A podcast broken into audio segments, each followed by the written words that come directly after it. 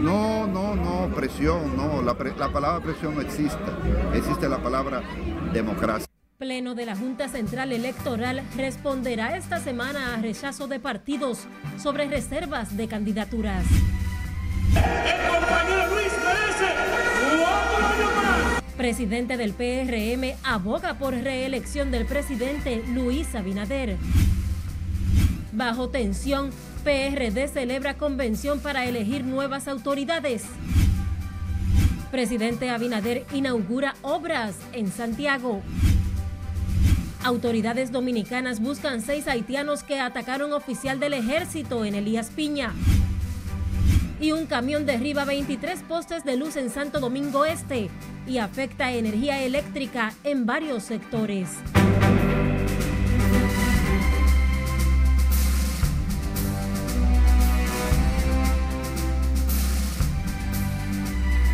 Bienvenidos en nombre de todo el equipo a esta emisión fin de semana de Noticias RNN. Escarelet Guichardo tiene el honor de informarles. El presidente de la Junta Central Electoral, Román Jaques, garantizó que en los próximos días el Pleno de ese organismo emitirá una decisión sobre los recursos de reconsideración que interpusieron varios partidos contra la resolución sobre las reservas de candidaturas. Lauri Lamar tiene los detalles. La resolución 1023 lo que establece es el procedimiento de votación. ¿qué es eh, lo que plantea? Primero, se respeta todo lo que plantea la ley 2023. El presidente del órgano de elecciones dijo que el pleno de esa institución estudia cada uno de los recursos sometidos por los partidos de oposición para dar respuesta a las inquietudes de esas organizaciones políticas. El plazo para las opiniones eh, ya venció y hemos recibido, estamos estudiando cada recurso, cada opinión de, los partidos, agrupaciones y movimientos que así se han externado. Y en la próxima semana, en los primeros días ya el Pleno se abocará a tomar la decisión con relación a los recursos de reconsideración eh, eh, depositados a través de nuestra Secretaría a pesar de que la decisión de la Junta Central ha sido duramente atacada por la oposición política, Román Jaques dijo no sentirse presionado. No, no, no, presión, no, la, la palabra presión no existe, existe la palabra democracia. El titular de la Junta se refirió al controvertido tema luego de encabezar un encuentro este domingo de instructores quienes se encargarán de formar a los más de 150 mil aspirantes a dirigir los colegios electorales.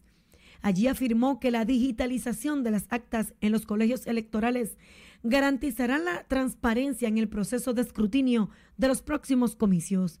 Las actas no serán transcritas a mano. Lo que va a existir es un borrador eh, de apoyo que va a servir para dictar un acta que va a ser digitalizada esa acta digitalizada a través de un software, que ya esto fue discutido con todos los partidos políticos desde hace meses, no va a permitir el software el descuadre. Las actas cuando sean transcritas o digitalizadas y detecten un descuadre o inconsistencia, lo va a advertir. El funcionario electoral definió este encuentro como el primer banderazo de cara a las elecciones del 2024. Laurila Mar, RNN. En un multitudinario acto, el presidente del Partido Revolucionario Moderno, José Ignacio Paliza, abogó este domingo por la reelección presidencial de Luis Abinader, al resaltar la buena gestión del mandatario dirigiendo los destinos del país. Nelson Mateo nos presenta la historia. convenía seguir viviendo en la vieja política, pensando que este país le pertenecía, obviando la honestidad, la honradez y la transparencia como si no existiera. En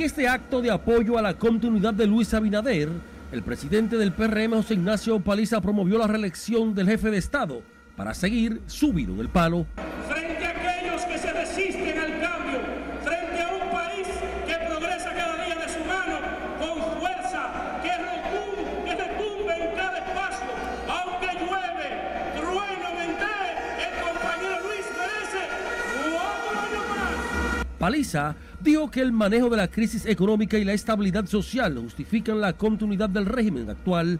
Luis Abinader ha expresado de manera pública y en privado su deseo de presentarse a un nuevo periodo presidencial, porque él, concentrado en el trabajo sensible que le han dado, concentrado en servir, inclusive esperando los propios plazos que le permite la ley, está hoy dedicando todo su corazón a lo que es verdaderamente importante, a cometer el cambio, a consolidarlo, a atenuar los efectos de esta crisis en los bolsillos de cada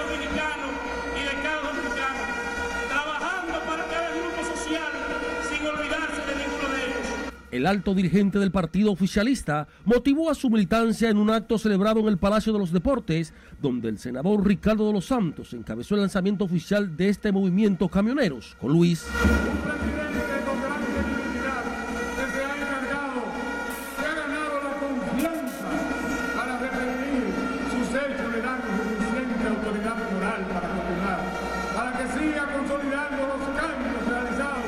La Federación Nacional de Camioneros, con Ricardo de los Santos a la cabeza, prometieron recorrer todo el territorio nacional en apoyo a la continuidad de Abinader y el actual sistema de gobierno. Nelson Mateo, RNN. La precandidata a la alcaldía por Santo Domingo Norte, Betty Jerónimo, acusó al actual síndico de esa demarcación, Carlos Guzmán, de haber abandonado ese municipio. La aspirante oficialista dijo que cuenta con el respaldo del pueblo y el partido para ganar esa nominación y luego las elecciones que se celebrarán en febrero del próximo año.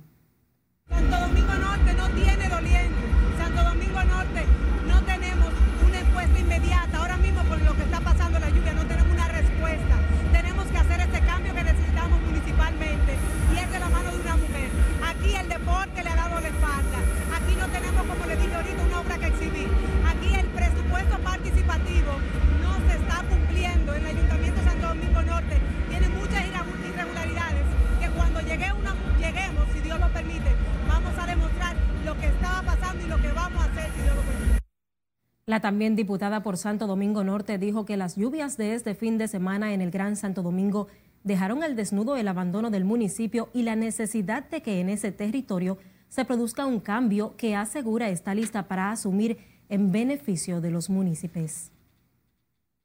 El partido Fuerza del Pueblo juramentó hoy en Santo Domingo Norte a los regidores Carlos Pérez y Luis Castro, quienes renunciaron a las filas del Partido de la Liberación Dominicana.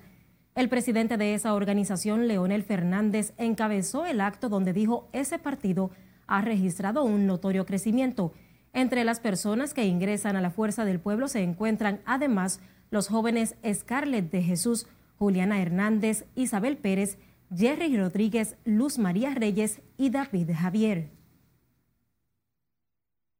Seguimos en el ámbito político. El partido País Posible juramentó cientos de nuevos miembros y presentó 10 aspiraciones a regidores de municipios y distritos municipales de la provincia Peravia de cara a las elecciones municipales de febrero de 2024. El acto de juramentación fue encabezado por el presidente de esa organización política, Milton Morrison. Los aspirantes a regidores presentados son el reconocido comerciante Franklin Mejía, quien aspira al ayuntamiento municipal de Baní por el municipio Nizao, el sindicalista Modesto Bodre y la destacada profesora Inocencia Valdés. Y sepa que el secretario general del Partido de la Liberación Dominicana defendió la gestión del expresidente Danilo Medina. Durante el evento de convención, eh, Charlie Mariotti se refirió a este y otros temas. Y salir a trabajar con más fe, porque si algo hizo el gobierno de Danilo Medina, fue apoyar al hombre, al abnegado, al entregado hombre del campo. Eso no lo puede negar nadie. Eso es verdad.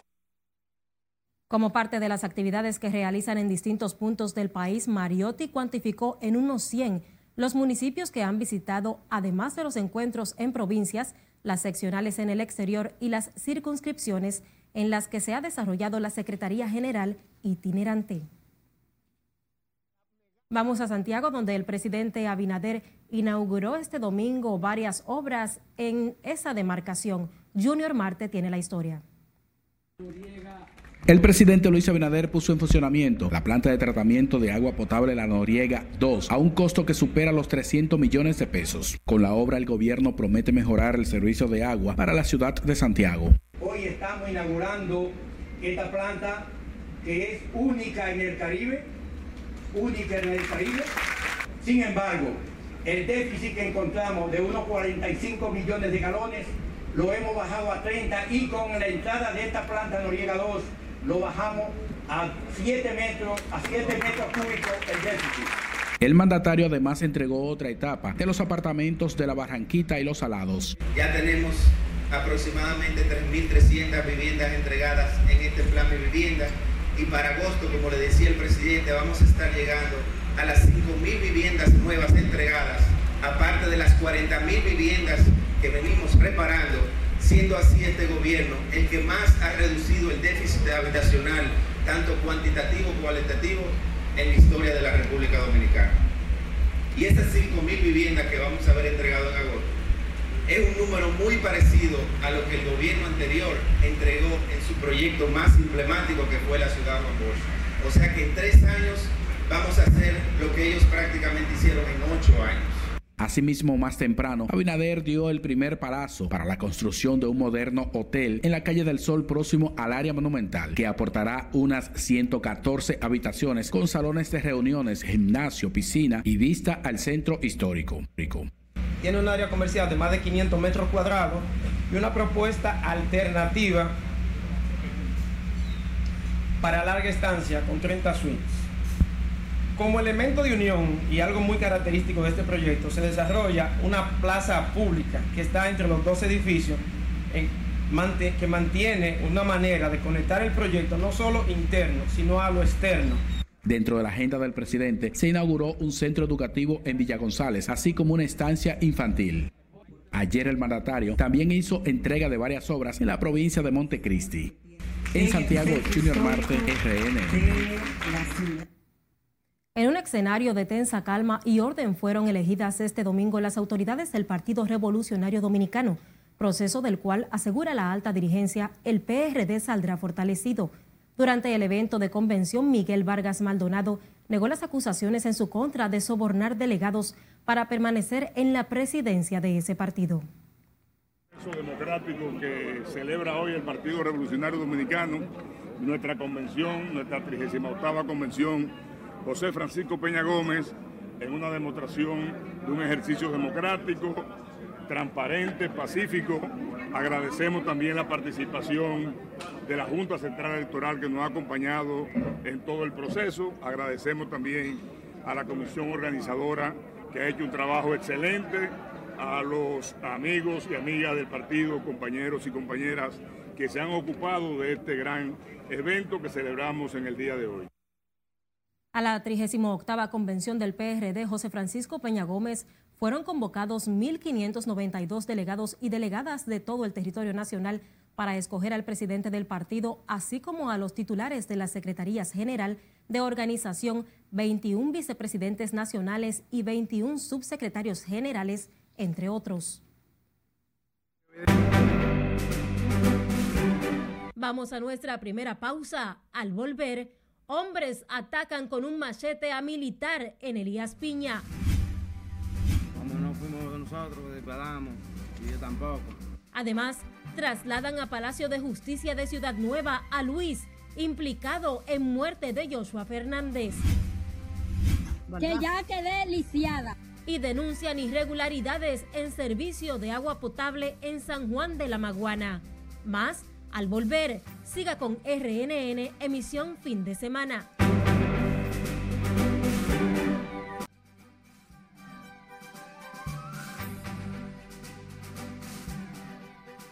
En el plano internacional, El Salvador vivió anoche su mayor tragedia deportiva con la muerte de 12 personas durante una estampida en el estadio Cuscatlán que ha dejado a unas 100 personas heridas.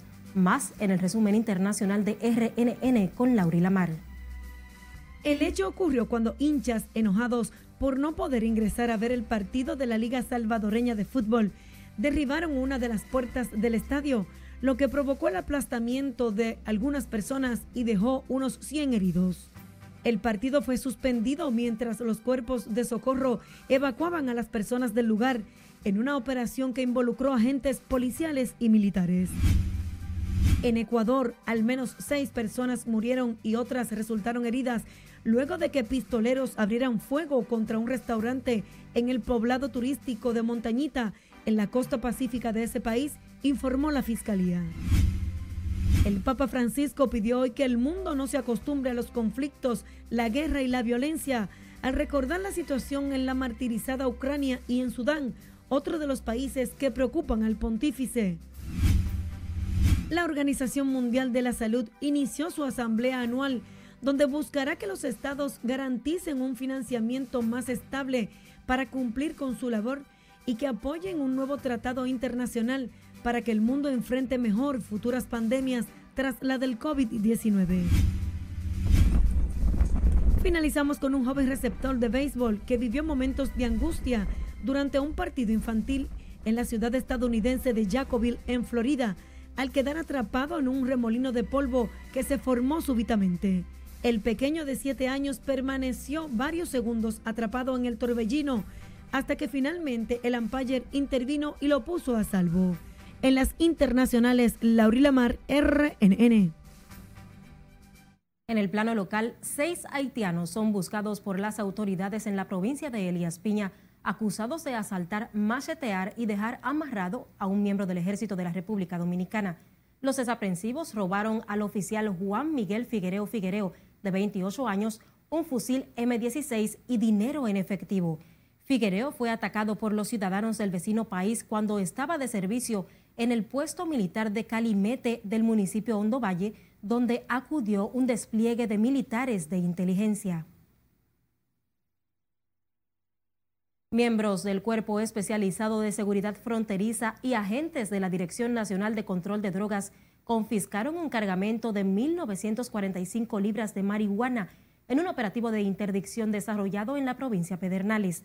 De acuerdo con un comunicado de prensa, miembros del CESFRONT, apoyados por agentes de la DNCD, perfilaron un camión cargado de aguacates en el puesto de chequeo El Canal, cuando notaron algo inusual en la carga, lo que obligó a una inspección exhaustiva. En el operativo fue detenido el chofer del camión, un dominicano de 42 años, mientras las autoridades profundizan las investigaciones. Ya se encuentra en la cárcel preventiva del Palacio de Justicia de Ciudad Nueva Luis Alberto Brito, el tercer implicado en la muerte del joven de 19 años Joshua Omar Fernández, hecho por el que guardan prisión Wesley Vincent Carmona, hijo del influencer conocido como el Dr. Nastra, y Alison de Jesús Pérez, alias Chiquito. A su llegada a la fiscalía, Brito insistió en que no realizó el disparo que mató al joven estudiante cuando había explicado en un video que colgó en las redes sociales mientras este estaba prófugo. Me decidí, como no fuimos nosotros, disparamos, y yo tampoco. ¿Quién fue que disparó?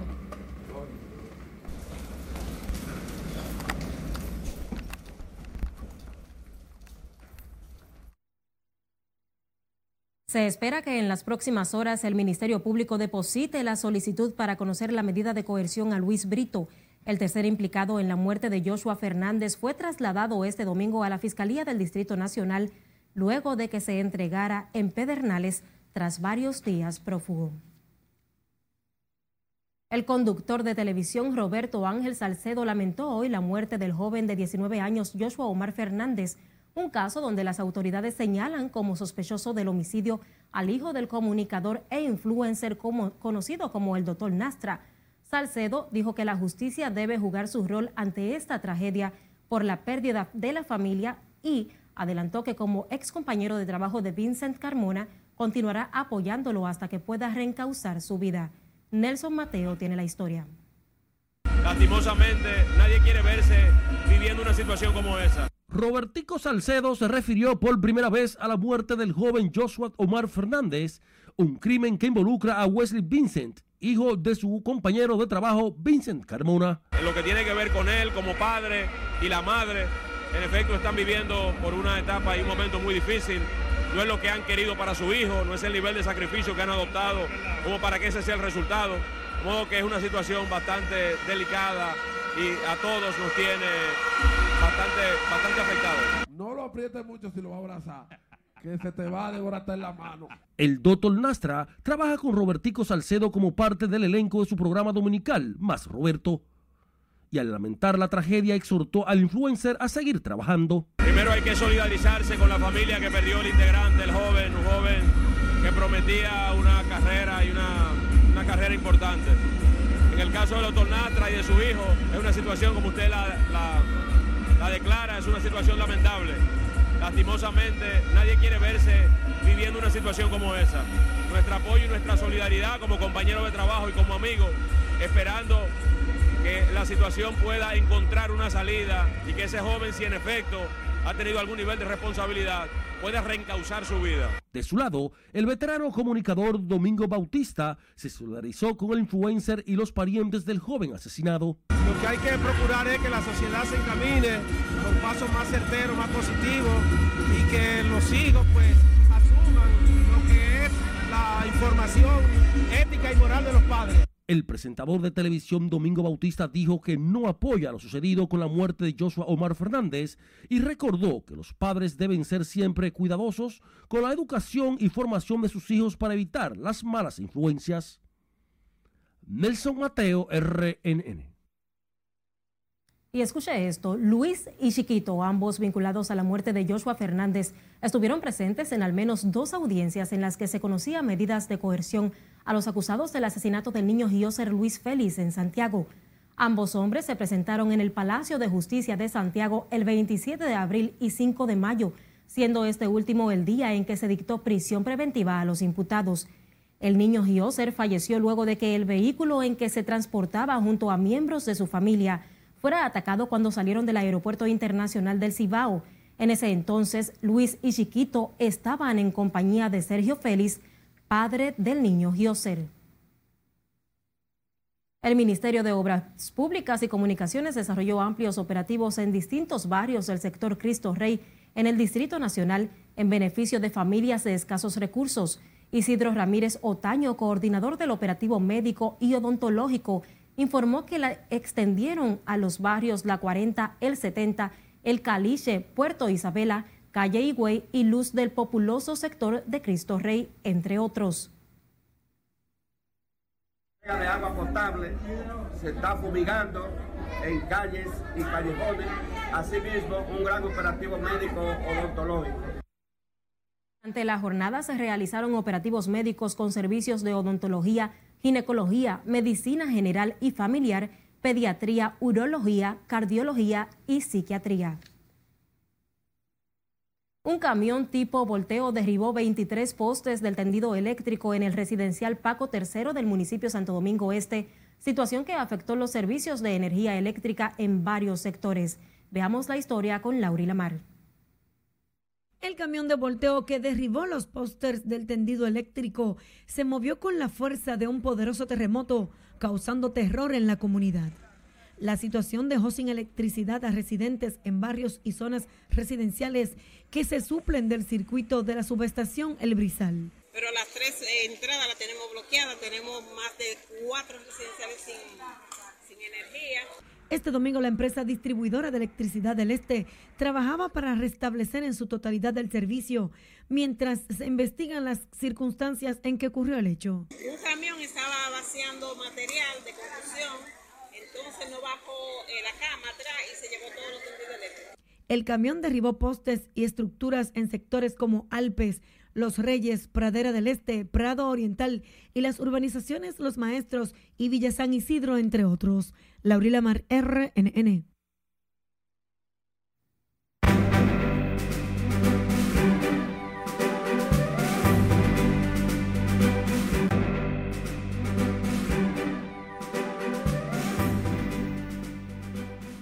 Gracias por continuar en sintonía con nosotros. Residentes en el municipio de Vallejuelo, sector La Clavelina de San Juan de la Maguana, denunciaron una escasez de agua potable en esa comunidad, alegando que pagan por el servicio por el suministro sin recibir el preciado líquido.